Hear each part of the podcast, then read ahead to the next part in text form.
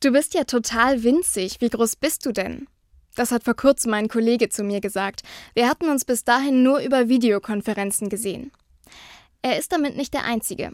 Dass ich offenbar nicht besonders groß bin, bekomme ich oft zu hören. Ein paar Wochen vorher hat mich ein anderer Mann gefragt, ob ich als Kind nicht genug zu essen bekommen hätte. Es war unsere erste Begegnung. Ich weiß in diesen Momenten nie genau, was ich fühlen oder sagen soll. Ich bin mir sicher, dass die meisten, die so etwas sagen, es nicht böse meinen. Manche schieben das auch gleich hinterher. Ich mach nur Spaß, weißt du ja. Aber mir machen solche Bemerkungen keinen Spaß. Im Gegenteil, ich fühle mich unwohl und nicht ernst genommen. Und ich lache nur mit, weil ich weiß, dass mein Gegenüber sonst beleidigt wäre. Dass ihr Aussehen von anderen kommentiert wird, erleben viele Menschen, vor allem Frauen.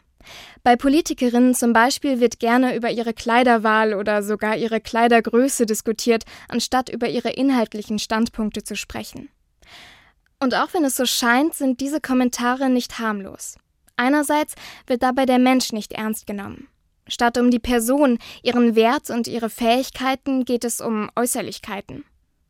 Außerdem empfinde ich die Kommentare als übergriffig, weil quasi Fremde etwas kommentieren, das zutiefst persönlich ist. Meinen eigenen Körper. Ich werde bei solchen Kommentaren in Zukunft nicht mehr freundlich lächeln, sondern höflich darauf hinweisen, dass sie völlig unangebracht sind. In der Hoffnung, dass irgendwann niemand mehr erleben muss, dass der eigene Körper ungefragt kommentiert wird.